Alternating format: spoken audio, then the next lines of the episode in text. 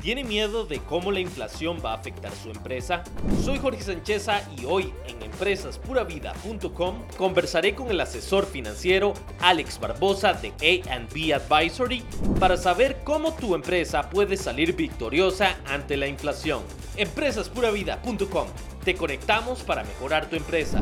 Alex, yo tengo eh, en todo este rollo de, de, lo que estamos haciendo con estos podcasts, y esta información nace a partir de la necesidad de que, de que no hay una escuela o no hay donde uno logre aprender qué es lo necesario para poder montarse una empresa en Costa Rica, cuáles son los pasos, porque son demasiados.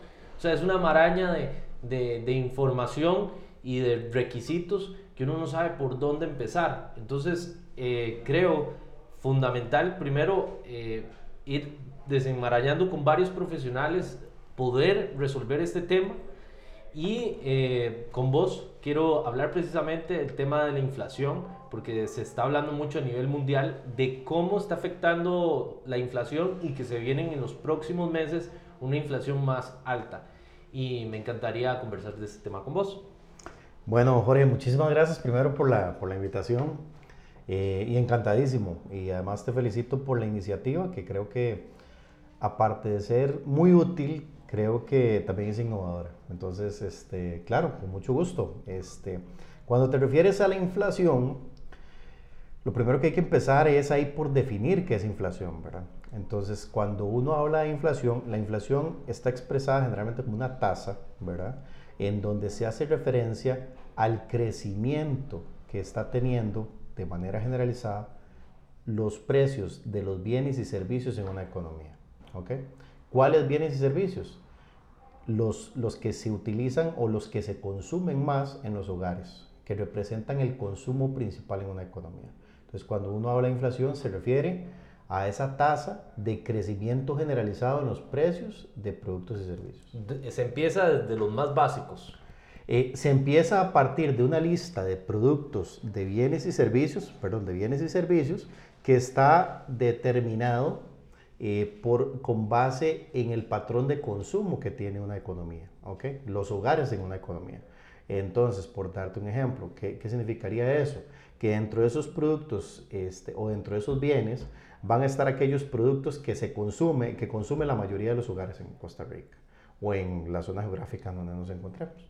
Eso lo hace en el caso de Costa Rica el Instituto, el Instituto Nacional de Estadística y Censo, con base en una encuesta de hogares. Eh, la famosa encuesta donde te llegan a buscar a la casa y te preguntan cuáles son tus patrones de consumo, eso sirve para definir ese, esa lista de productos y servicios que vos consumes como hogar. Ok. Ahora, ¿por qué se dice que se viene una, próximamente una inflación? Mm. Bueno, en realidad no se dice que viene una inflación, ya estamos en esa inflación. Entonces, si vos ves, por ejemplo, en el caso de Costa Rica, eh, al mes de julio, la, la, variación de los precios de estos productos y servicios que te estoy diciendo, la variación interanual, es decir, de julio versus el julio del año anterior, los precios de esos productos y servicios han variado un 11.4%.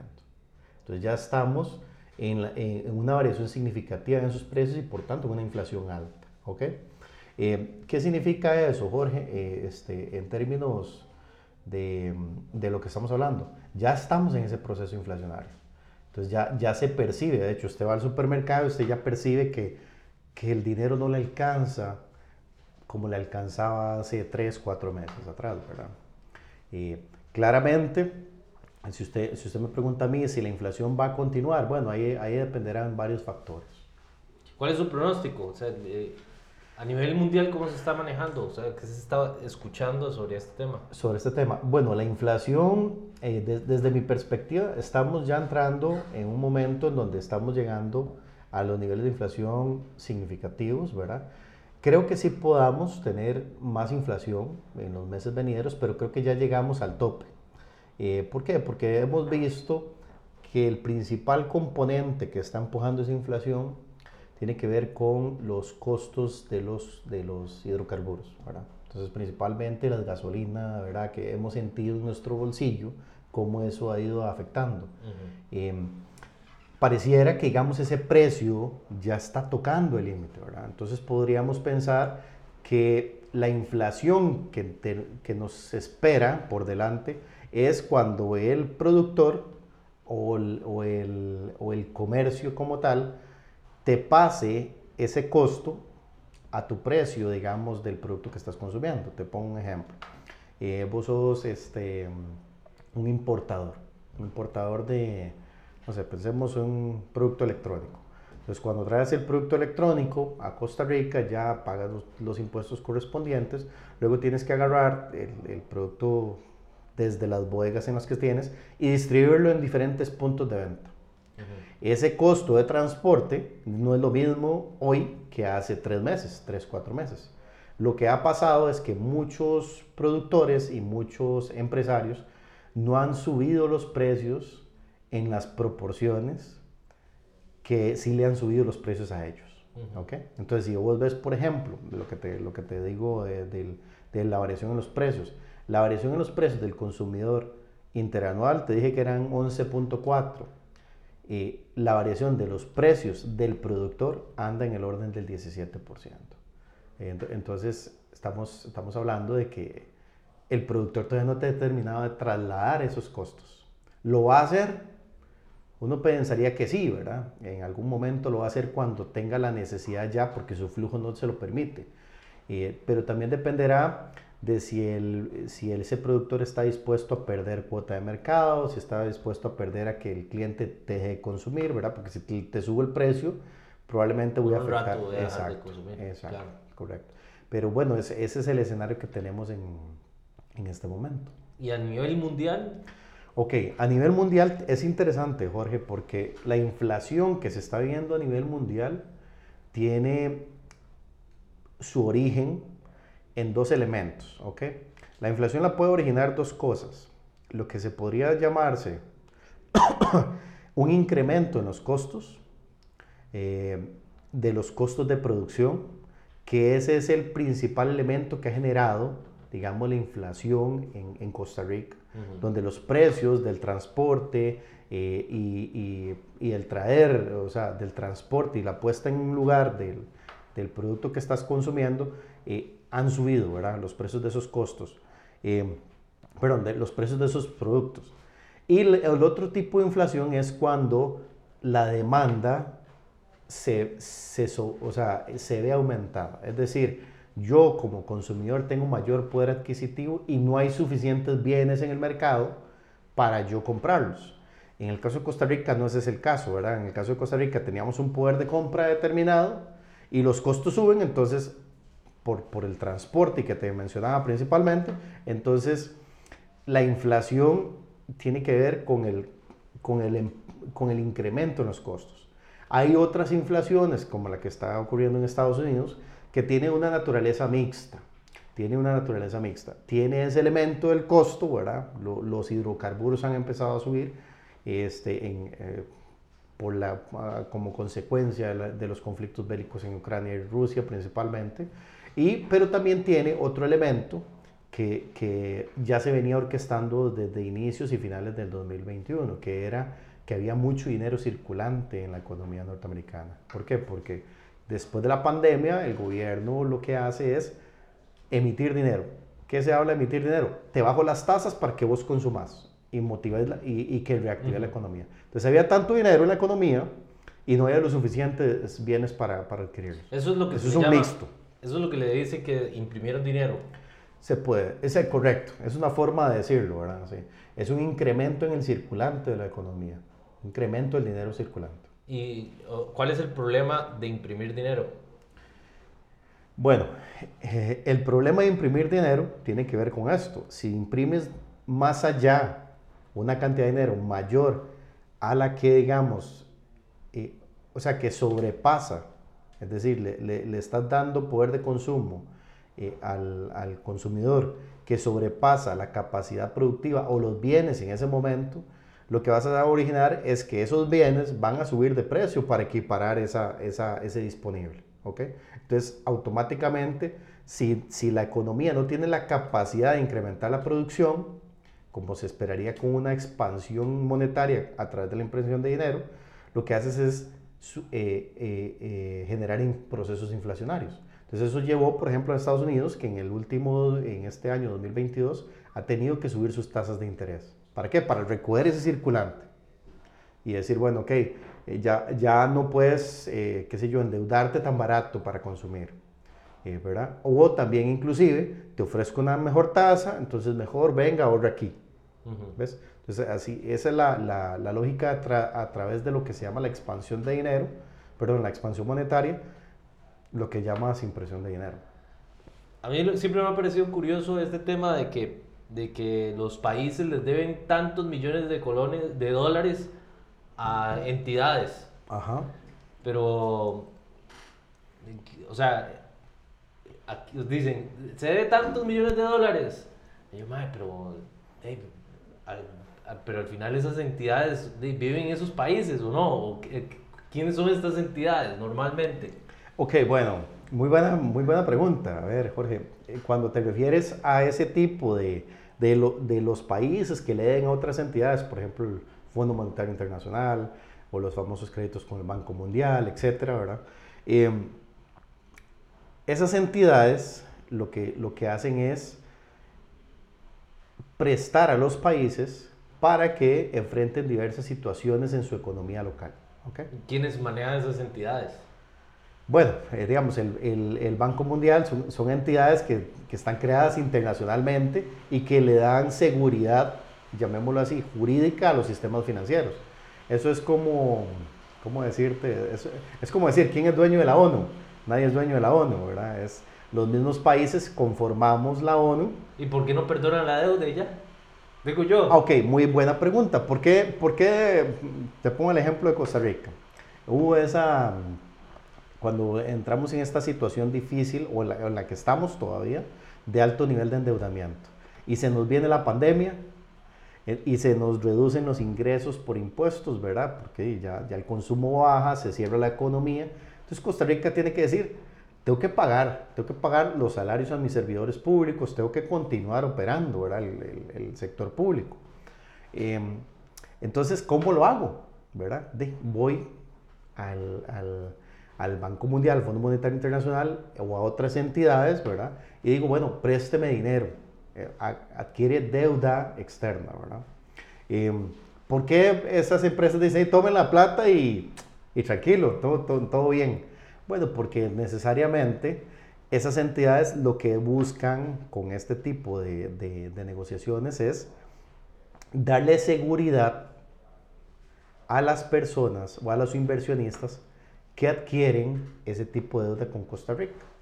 Por darte un ejemplo, eh, ahora que se habla mucho de los eurobonos, ¿verdad? La famosa colocación de los 6 mil millones de dólares en eurobonos. Eh, ¿Qué significa? O sea, ¿quién adquiere los eurobonos? ¿Te has puesto a preguntar quién adquiere un eurobono? Primero que todo es entender qué es un eurobono. Ok. Me encantaría saber qué es un eurobono. Ok. Y, quién, finalmente, ¿quién adquiere los eurobonos y qué se hace con los eurobonos? Ok, muy buena pregunta. Eh, a ver, eh, los eurobonos es un, es un, llamémoslo así, es un crédito. ¿ok? Es un crédito que adquiere el país, ¿verdad? El, el gobierno central con un acreedor. ¿Ok? Entonces, para hacerlo, ¿verdad? Para hacerlo, el gobierno, el gobierno central tiene que colocar ese, ese título en una bolsa de valores, ¿verdad? O tiene, tiene que decir, bueno, ok, señores, yo, eh, gobierno central, eh, ofrezco eh, esta, por así decirlo, necesito recursos entonces estoy dispuesto a pagar por esos recursos un 7, un 8%, un 9% tasa de mercado. Y prometo pagar el principal, las emisiones son variables, pueden ser 10, 12, 15, 30 años, lo que fuera. ¿Ok? Esos son los eurobonos, ¿verdad? Es un, es un instrumento, eso, eso en finanzas le conoce como un instrumento de renta fija. ¿Por qué? Porque el título siempre te va a pagar un interés que lo dice el título. ¿Okay? Entonces el gobierno dice, bueno, necesito recursos y para eso es, ofrezco este, este, este, este, título de deuda, ¿verdad? Ese, ese eurobono, a una tasa dada y a un plazo dado. Entonces va, lo coloca en, en una bolsa de valores, ¿verdad? Este, indebidamente inscrita, en el caso de la Bolsa Nacional de Valores, lo inscribe, y dice, bueno, o en, otra bolsa de valores y dice, ok, acá está el, el título de deuda, entonces viene este, Jorge a adquirir ese título de deuda, que está debidamente, digamos, eh, estructurado, ¿verdad? Entonces dice, paga una tasa de interés tanto, un plazo tanto, etc. Entonces Jorge, quien Jorge puede ser, y ahí te respondo a la segunda pregunta, ¿quién adquiere ese bono? Bueno, lo puede adquirir cualquier inversionista que tenga la capacidad de adquirir ese título, ¿ok? ¿Y, ¿Y, qué define la capacidad de adquirir ese título? En la misma emisión se dice cuánto es la inversión mínima. O sea, vos puedes entrar con mil dólares, con cinco mil dólares. ¿Yo puedo formar parte de un eurobono? Eh, sí, claro que sí, porque las emisiones se hacen por, por, por una... De, por, ahorita se habla de mil millones de dólares. Entonces vos, si, en, si la emisión te permite hacer esa inversión mínima, lo puedes hacer perfectamente. Estos, eh, por ejemplo, las acciones... Eh, de la bolsa, que son varias empresas y todo, ¿cuánto es lo mínimo que uno puede entrar? Eso es variable, eh, Jorge. ¿Por qué? Porque eso, es, por eso te digo, eso depende de la característica de la emisión que me estás diciendo. Entonces, por ejemplo, hay inversiones que te permiten entrar desde el valor de una acción, ¿verdad? Entonces, para adquirir esa acción, bueno, está la bolsa de valores, ¿verdad? Te voy a explicar eso porque creo que no lo hemos definido. Entonces está la bolsa de valores. Y la bolsa de valores es el mercado. Y en la bolsa de valores están los que se llaman los puestos de bolsa. ¿Ok? O la, exacto, los, los puestos de bolsa que básicamente van a la bolsa de valores y contactan este puesto de bolsa con este puesto de bolsa. ¿ok? Entonces los dos puestos de bolsa se contactan a través de la bolsa de valores. El puesto de bolsa 1 dice, quiero adquirir un eurobono que está vendiendo, eh, bueno, puede también ser un emisor, ¿verdad? No solo un puesto bolsa, puede ser un emisor. En el caso del Banco Central, el emisor llega y dice, veo con los eurobonos, 6 mil millones de dólares. Vienen los inversionistas a través del puesto bolsa. O sea, Jorge no puede hacerlo solo. Tiene que recurrir a un puesto bolsa. Dice, quiero participar ahí. Entonces Jorge, a través del puesto bolsa, le dice al puesto bolsa, quiero un eurobono.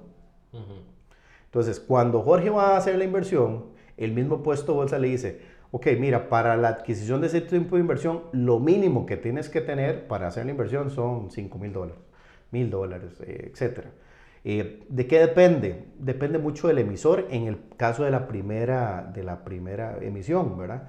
¿Por qué? Porque el emisor lo que quiere en el fondo, eh, por ejemplo, el banco, el, el, gobierno de Costa Rica lo, que, lo que va a querer es, con sus eurobonos, es pagar los gastos que tiene, ¿verdad? Eh, entonces, para pagar esos gastos, él lo que está interesado es que el inversionista que, que, va a adquirir eso sea una persona seria, sea una persona, digamos, de bien y todo. Entonces, generalmente establecen límites de inversión para que no se dé mucho la especulación. Entonces, ¿qué significa eso? De si usted baja los niveles de inversión, probablemente ese título va a ser más sujeto de especulación por terceros, por múltiples. ¿Por qué? Porque va a entrar todo el mundo, ¿verdad? Pero, por darte un ejemplo, eh, hay títulos de inversión que la inversión mínima son 100 mil, 200 mil dólares, ¿verdad? Entonces, se supone que un inversionista de 100 mil, 200 mil dólares difícilmente va a llegar a especular. Lo puede hacer perfectamente, pero, digamos, es menos probable, ¿verdad? Em, ¿A qué te referís con, con, especular? Ok, excelente pregunta. Eh, por, por, ejemplo, especular es como lo que hace Elon Musk, ¿verdad? Que de repente escribe un Twitter y es una locura. Eh, o, ¿a, qué se refiere? Muy bueno. Eh, a ver, para explicarte qué es especular, tendría que hacer un, un, vamos a hacer un comparativo entre lo que es especular e invertir.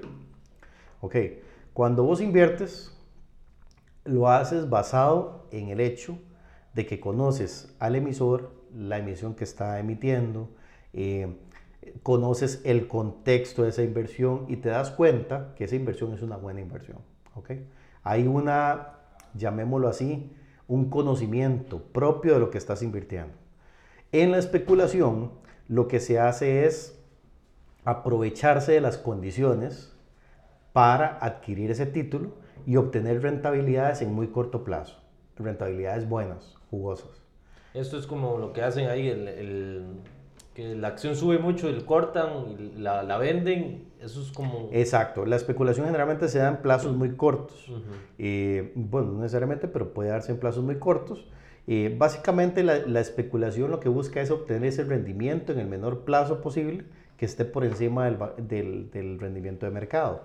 Entonces, eh, si yo decido eh, ser un especulador, voy a buscar títulos que el, que el precio suba y baje eh, muy rápidamente, ¿verdad? Entonces lo voy a agarrar cuando, cuando baje al nivel este, que creo que es óptimo para dejármelo lo suficiente para venderlo en el corto plazo en el que suba y obtener una ganancia en ese lapso. ¿okay?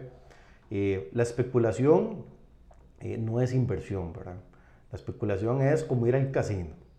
Sea, no es, ahí no estás invirtiendo pensando en, eh, en, un análisis de en lo que estás invirtiendo. Eso es muy importante y creo que en educación de las personas cuando invierten es, es bueno entenderlo, porque muchas veces se ofrecen en el mercado.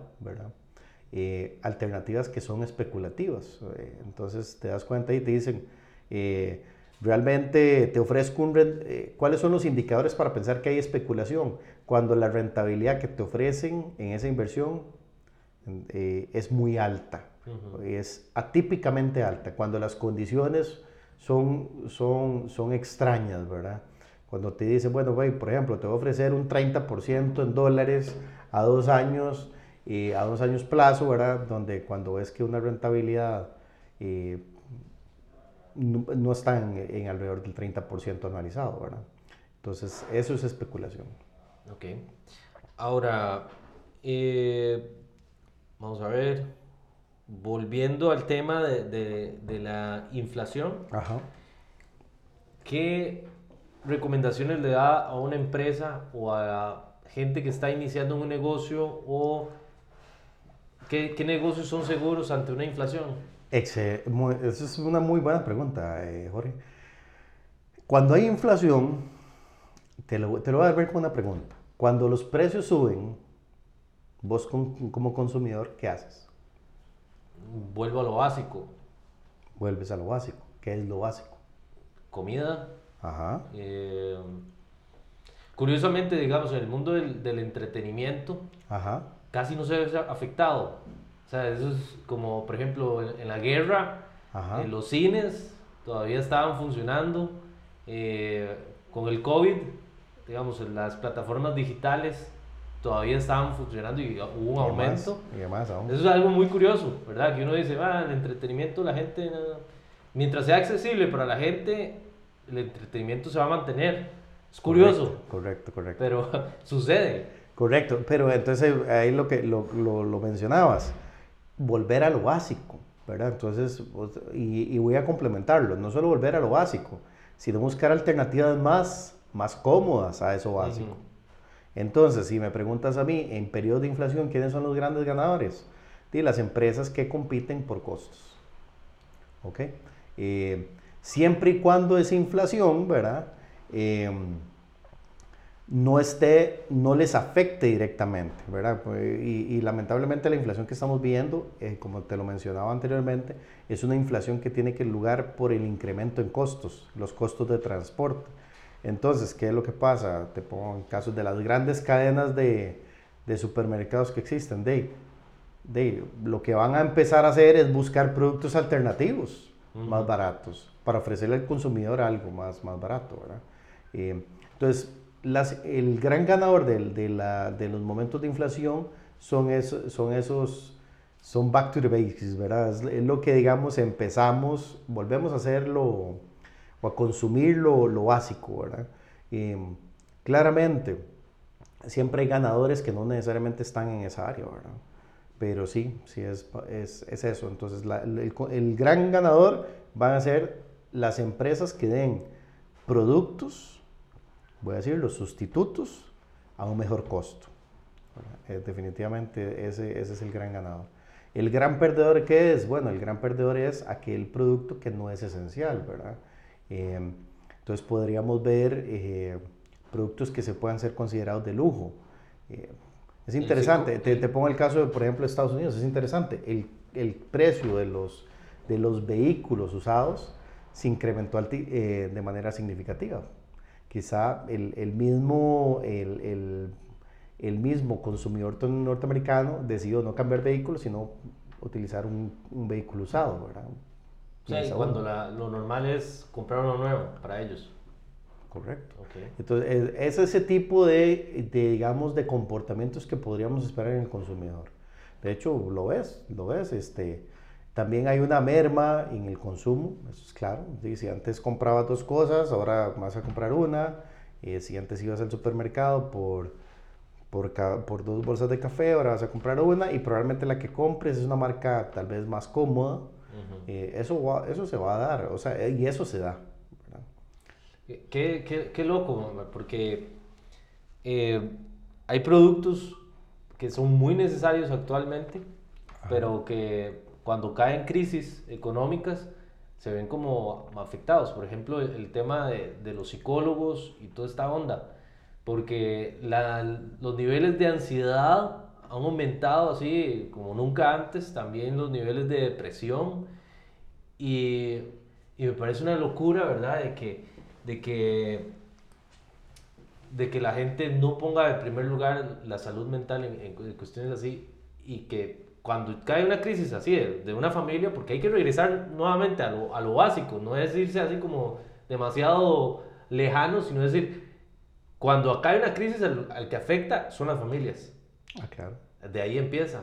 Correcto, correcto. Entonces, saber que, que, hay ciertos productos, por ejemplo, es el de los psicólogos, que uno dice, wow, o sea, nadie va a meter un, un psicólogo bueno, e, eso, analizarse eh, eh, eh, mentalmente. eso, eso creo que, digamos, da pie a lo que te, te menciono. Aquí la pregunta que debería hacerse las empresas es, ¿cómo percibe el consumidor mi producto? ¿Lo percibe como algo necesario o lo percibe como algo que, que puede prescindir de ello?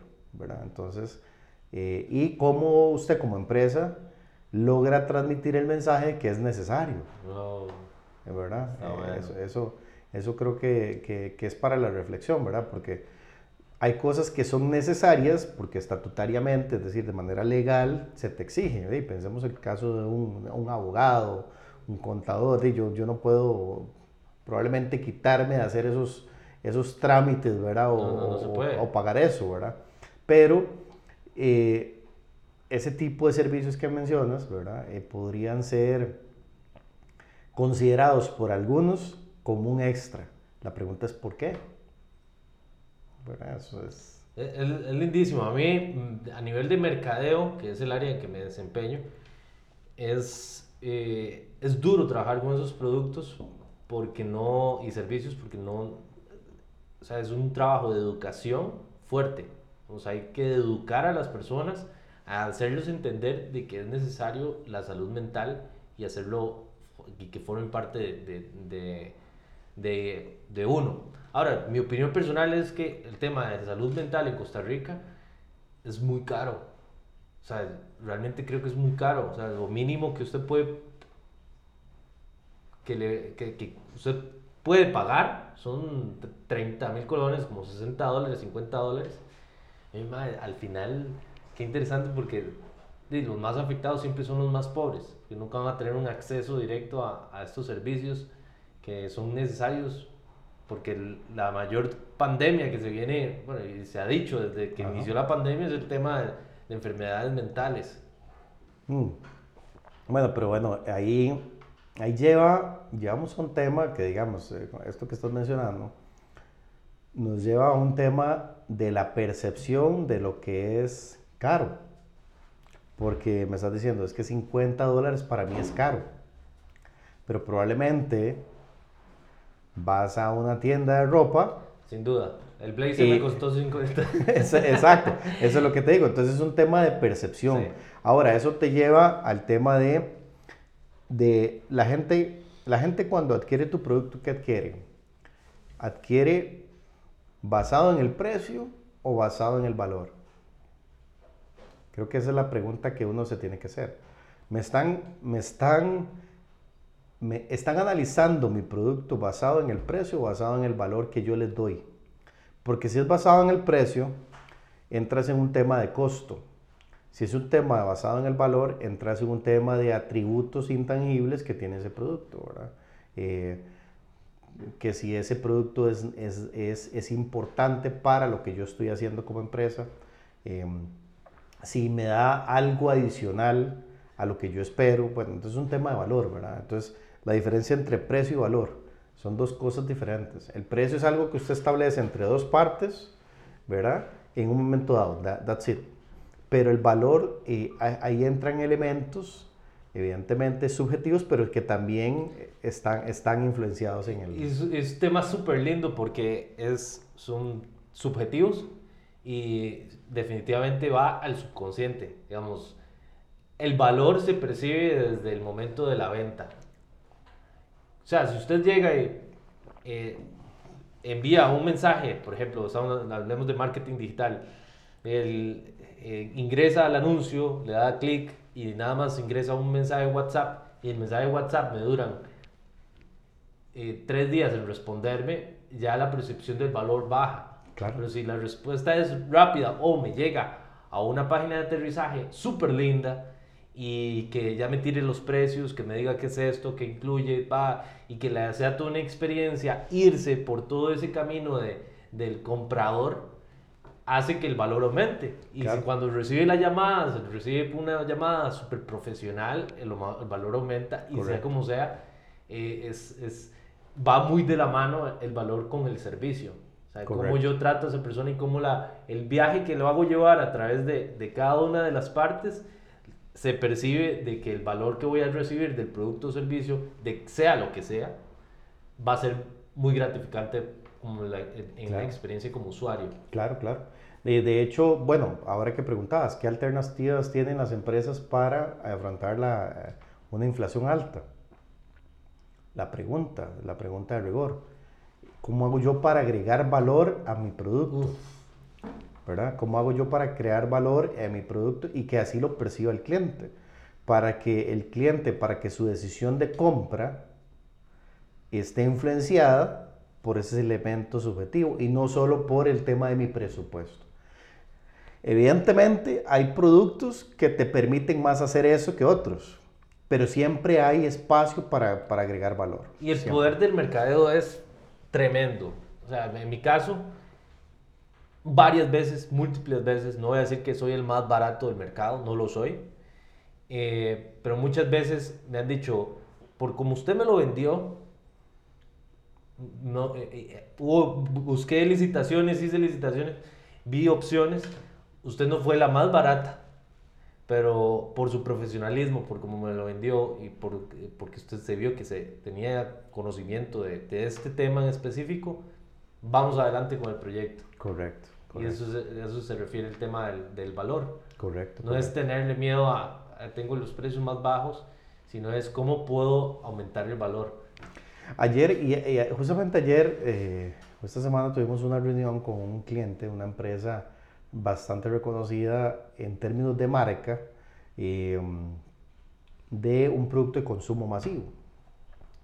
Y era interesante, era interesante lo que, lo, que, lo que ocurrió en la reunión. Estábamos haciendo un análisis justamente de la rentabilidad que tiene el negocio de ellos. Entonces, eh, entonces venían sus ventas, ¿verdad? Venían los costos de producción, llegar a la utilidad bruta o lo que se llama margen de contribución, gastos de operación, utilidad del de, de operativo, pago de impuestos y utilidad neta.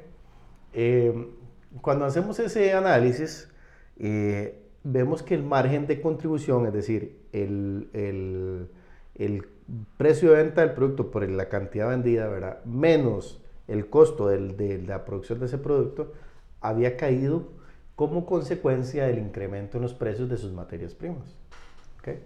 Em, entonces él me decía, mira, yo le he dicho a la junta directiva, que estábamos en reuniones en ese momento, que es necesario em, aumentar precios. Pero ellos dicen que no. Entonces, es curioso, o sea, cómo la decisión de aumentar precios pasa por un tema, lamentablemente, de autopercepción del, del empresario. Entonces eso nos lleva a, a dos preguntas. ¿Por qué el empresario no tiene en este momento la información para tomar una decisión objetiva para, para, respecto a sus precios? Es decir, si estoy en inflación, mis materias primas han aumentado de, de precio, yo sé que mi rentabilidad es menor, ¿por qué no estoy tomando las decisiones basadas en los datos? Sino que estoy tomando una decisión basada exclusivamente en mi autopercepción de que mi consumidor me va a pagar o no me va a pagar el producto. Ese es el primer punto, ¿verdad? El, el, el, eh, el, que nos debería hacer reflexionar. El segundo punto es cómo es posible que el empresario tenga hacia su mismo producto esa percepción de valor sobre su producto. Es que a veces uno como que tiende a, a, a menospreciar el trabajo que hay detrás, porque uno al final, uno siempre trata de alguna manera hacer que la operatividad del, del negocio sea lo más simple posible. Voy, o sea, que quede bien, que se vea bien, que se entregue un produ buen producto, pero uno siempre anda simplificando procesos. O sea, eso es como parte de, de, la mejora continua. O sea, Correcto. Como, yo simplifico este, este proceso. Y a, pero atrás hay un conocimiento de know-how de por qué yo, que, que muy pocos llegarían hasta ahí para poder cobrar lo que estoy cobrando y llegar a decir, eh, no sé, uno, creo que uno tiende a, a, menospreciar el producto o los servicios que uno tiene porque uno sabe que, cómo es que se hace, pero la gente no lo sabe. y entonces uno cree que la competencia también lo sabe, pero muchas veces ocurre que no. Correcto, correcto, correcto. Entonces, es lo que te decía, es interesante, si agarras el índice de precios del productor, ha aumentado los precios un 17% el índice del precio del consumidor ha aumentado un 11%. Significa que el productor no le está pasando al consumidor la factura. La factura. ¿Por qué? Porque digamos es muy bueno, o sea, o porque... O, o porque eh... No, y tras de eso no lo comunica.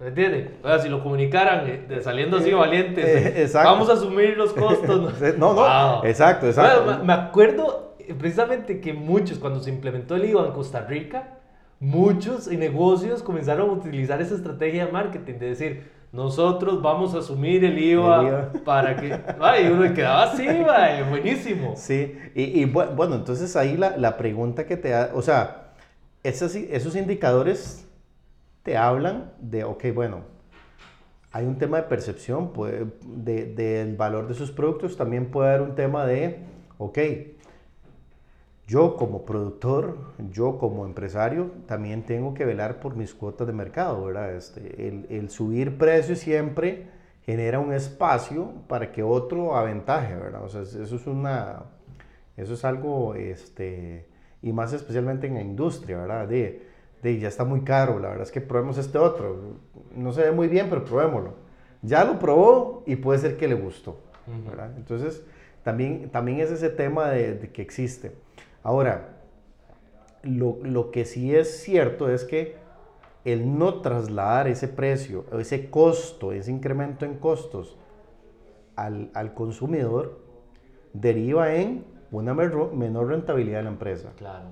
Que en el mediano, en el mediano plazo es insostenible. Y debo decirlo a todas luces, es insostenible. ¿Por qué? Porque si vos no aumentas precios a tu consumidor final, a pesar de que tus márgenes de contribución cada vez son menores, ¿qué va a pasar? Que quizás no vas a poder este, invertir mayor en publicidad, invertir más en mercadeo, invertir en recurso humano, este, motivar a la gente, etc. O inclusive, digamos, finalmente que no vas a poder capitalizar la empresa. Entonces, si no vas a poder capitalizar la empresa, es decir, no, no vas a tener utilidad para reinvertirla en el negocio y crecer más, te va a terminar afectando tarde o temprano. Uh -huh. Correcto. Entonces, aquí, aquí nuevamente el ejercicio que hay que hacer es si nosotros como empresarios, ¿por qué no estamos trasladando ese costo al, al, al consumidor final? ¿Por qué? cuáles son las bases objetivos, o sea, cuáles son las bases para, para, esa decisión que estoy tomando de no hacerlo, ¿verdad? Eh, son, eh, estoy tomando objetivamente la decisión de no aumentar mis precios, ¿por qué? Porque si lo ves, este, en términos generales, han habido un aumento en precios en, en, en, los, en, los, productos, ya lo acabamos de hablar, un 11%.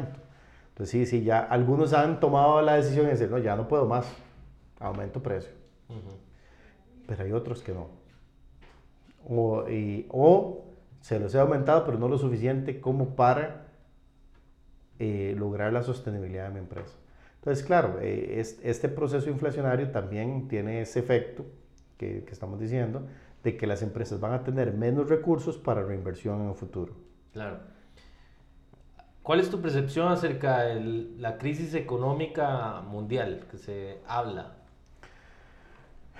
Eh, qué interesante, porque son hablar de una crisis económica mundial cuando viene saliendo de una pandemia. Pero, se, se, escucha por muchos lados eso, o es que yo estoy metido en esos canales ahí en el Facebook, en el Instagram, en TikTok, este, medios conspiranoicos. correcto, puede ser, eh, puede ser, Jorge, puede ser, pero mm, es interesante, al menos yo lo he hecho ver en, mis redes sociales, eh, yo sí creo que, que la economía internacional principalmente la norteamericana este, y mercados europeos, iban directo a una recesión iniciar 2023. Lees las noticias, el comportamiento de ciertos indicadores económicos en Estados Unidos, por ejemplo, en Estados Unidos, en el último reporte de, de, de, empleos, hubo una recuperación en el empleo, entonces genera unas expectativas de la, la cosa está cara, pero ahí va, ¿verdad? Entonces, esa es la percepción que yo veo en, en la gente. Las cosas están difíciles, pero ahí vamos. Creo que eso también es algo que nos dejó la pandemia. Eh, it's what it is, a, mí lo que me, parece interesante de eso es eh, que cuando se habla de una crisis uno cree que debe tener una causa directa. Por ejemplo, el, cuando hubo el, tema del, del, COVID, ¿verdad? Era el, el, virus tal cual. Ajá. Pero estas, estas recesiones, o, pues uno las ve como, no sé si es que yo estoy en Costa Rica o qué, pero las veo como invisibles de que de, nada más es como suceden y ya. O sea, obviamente hay factores como económicos como China o como Rusia que hacen que la cosa suceda. Correcto. Pero o sea, si me están hablando de crisis económicas mundiales, yo esperaría al menos una guerra muy fuerte. Sí. Eh, eh, eso, eh, en algún momento, se había hecho un análisis de, de, de, en términos económicos, qué estaba pasando con, las, con el tema de los ciclos económicos, ¿verdad? En los ciclos económicos lo que, se, lo que advierte la misma teoría económica es que cada cierto tiempo hay recesiones, ¿verdad? Lo que pasa es que lo interesante de todo esto es que cada vez, con, conforme ha evolucionado la economía mundial, las recesiones son más cortas y en lapsos más cortos y más cortas. ¿Ok? Entonces, creo que la última recesión, bueno, el, el, último ciclo económico fuerte que tuvimos fue en el 2000, la crisis del 2008, ¿recuerdas? con la parte muy, la burbuja inmobiliaria en Estados Unidos, esa fue la crisis más fuerte. Luego viene esto de la pandemia, que generó una crisis económica mundial, esa es la realidad. Eh, luego, seguido de la crisis económica mundial, de la pandemia, en paralelo se dan la crisis de, de, de lo que son la crisis de los, de, los famosos containers, ¿verdad? Donde digamos el del tema de la cadena de suministro que continúa afectando hoy por hoy. Luego viene la guerra de Ucrania, ¿verdad? Este, el posible conflicto entre China y Taiwán. Taiwán. Entonces, ves ah. como que son ciclos, o sea, son, son cada vez más cortos esos eventos y que duran menos. Eh, inclusive, hay sectores de la eh, economistas del de, mismo Estados Unidos que hablan que hay sectores en la economía norteamericana que están en recesión. Mientras que hay otros que dicen, ok, sí, hay, hay sectores que no están creciendo y ya llevan varios trimestres de no hacerlo. Pero en términos generales la economía sí está creciendo porque hay otros sectores que, que sí crecen. Entonces es interesante, como hemos logrado diversificar tanto la economía que ya las crisis son más focalizadas. Ok. ¿Ok?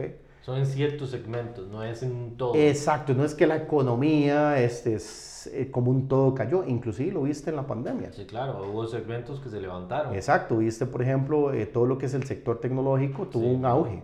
Sí, de Zoom. Eh, exacto. Las herramientas de no, y, no, y, no, solo Zoom, y, sino de tener empresas como por ejemplo Amazon que tuvieron un empuje, digamos, increíble, ¿verdad?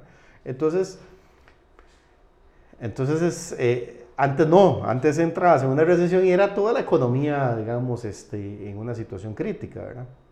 Ahora. Vos sos muy optimista. Yo trato de ser objetivo.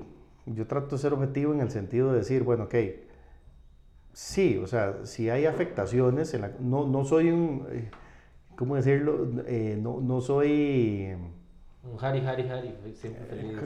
Es que sí, es, estamos como, eh, hace poco estaba escuchando un, un, un, speaker hablando de eso, ¿verdad? Que decía que, digamos, hemos caído en una toxicidad del positivismo, ¿verdad?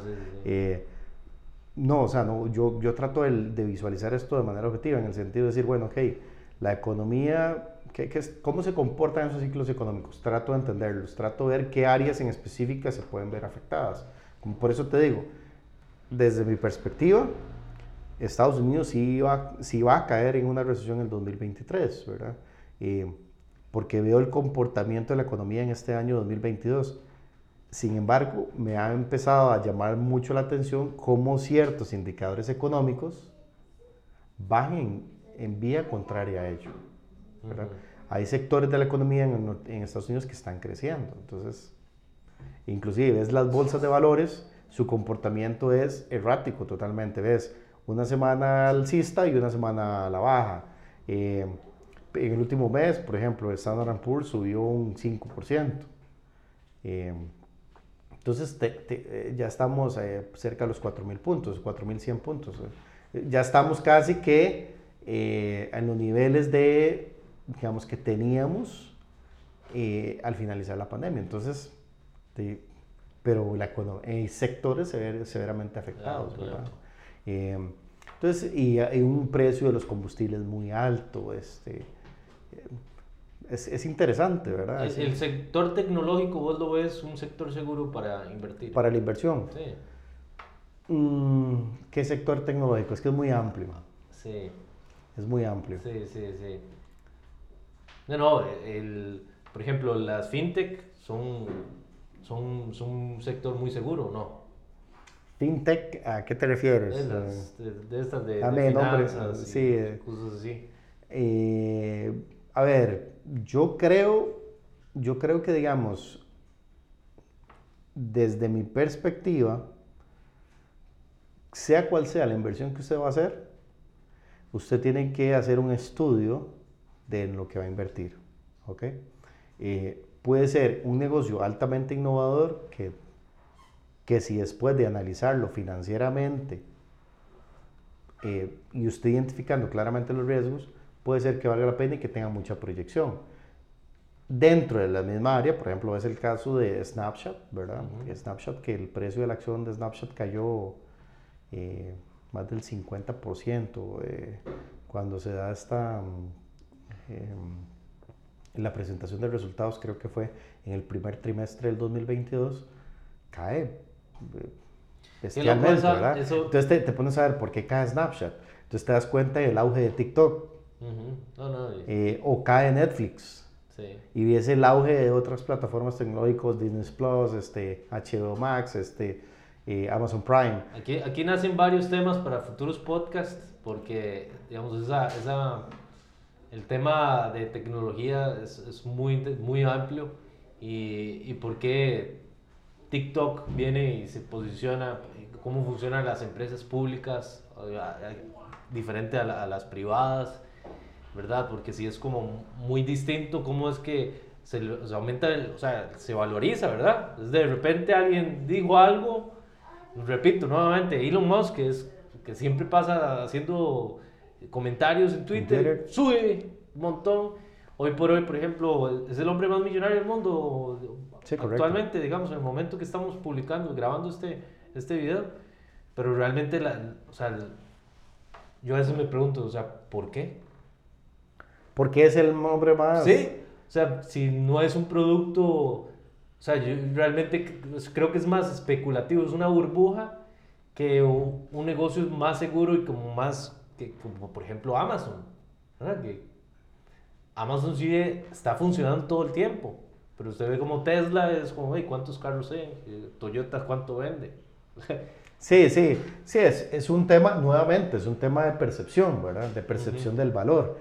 Eh, igual. Pero la pública, básicamente, el valor lo tiene, de, de, esa empresa lo tiene el pueblo, ¿verdad? Lo tiene... Sí, sí lo, lo tiene, bueno, el inversionista. El inversionista. sí, sí.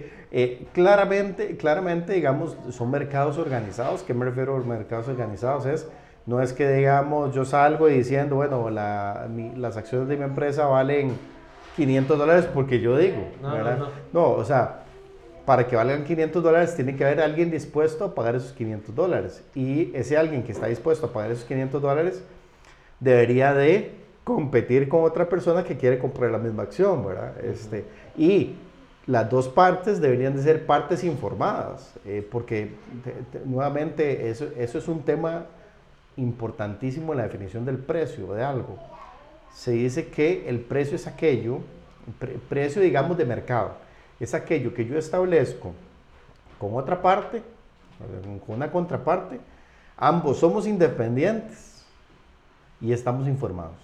Es decir, yo, eh, Alex, decido venderte mi acción eh, en tanto y usted como persona informada toma una decisión basada y de manera objetiva, nuevamente en datos, para decir, sí, eso, estoy dispuesto a pagarte eso. Donde uno compra las acciones y todo es súper transparente, digamos, muestra un montón de datos de tiempo sí, real. Lo que pasa es que eso no escapa del tema de la especulación, ¿verdad? O posibles distorsiones en el mercado, ¿verdad? Eh, y eso pasó ahora recién, el finalizado el 2021, donde hubo un incremento este, excesivo en el precio de las acciones, donde era irracional. Entonces, eh, un ajuste que llevó a empresas como el mismo Amazon a bajar un 20% el precio de su acción, Netflix bajar un 35, 40% el precio de su acción. Eh, y en términos generales las acciones cayeron. ¿Pero por qué caen? Porque, bueno, ya habían expectativas de inflación, entonces resulta que el dividendo que me iba a pagar Amazon no, no se va a cumplir como, como yo creí que se iba a cumplir. Entonces, si hay un tema yo que me parecería interesante. De percepción. Eh, entender a nivel histórico cómo es que nació la idea de crear empresas públicas. ¿Cómo nace la idea de crear empresas públicas? Porque actualmente lo vemos como algo muy normalizado, es, como, ah, es una empresa pública. Pero ¿de dónde nació la idea de vamos a crear esta, esta empresa para, para que se beneficie el resto de personas o que funcione como un fondo o no sé?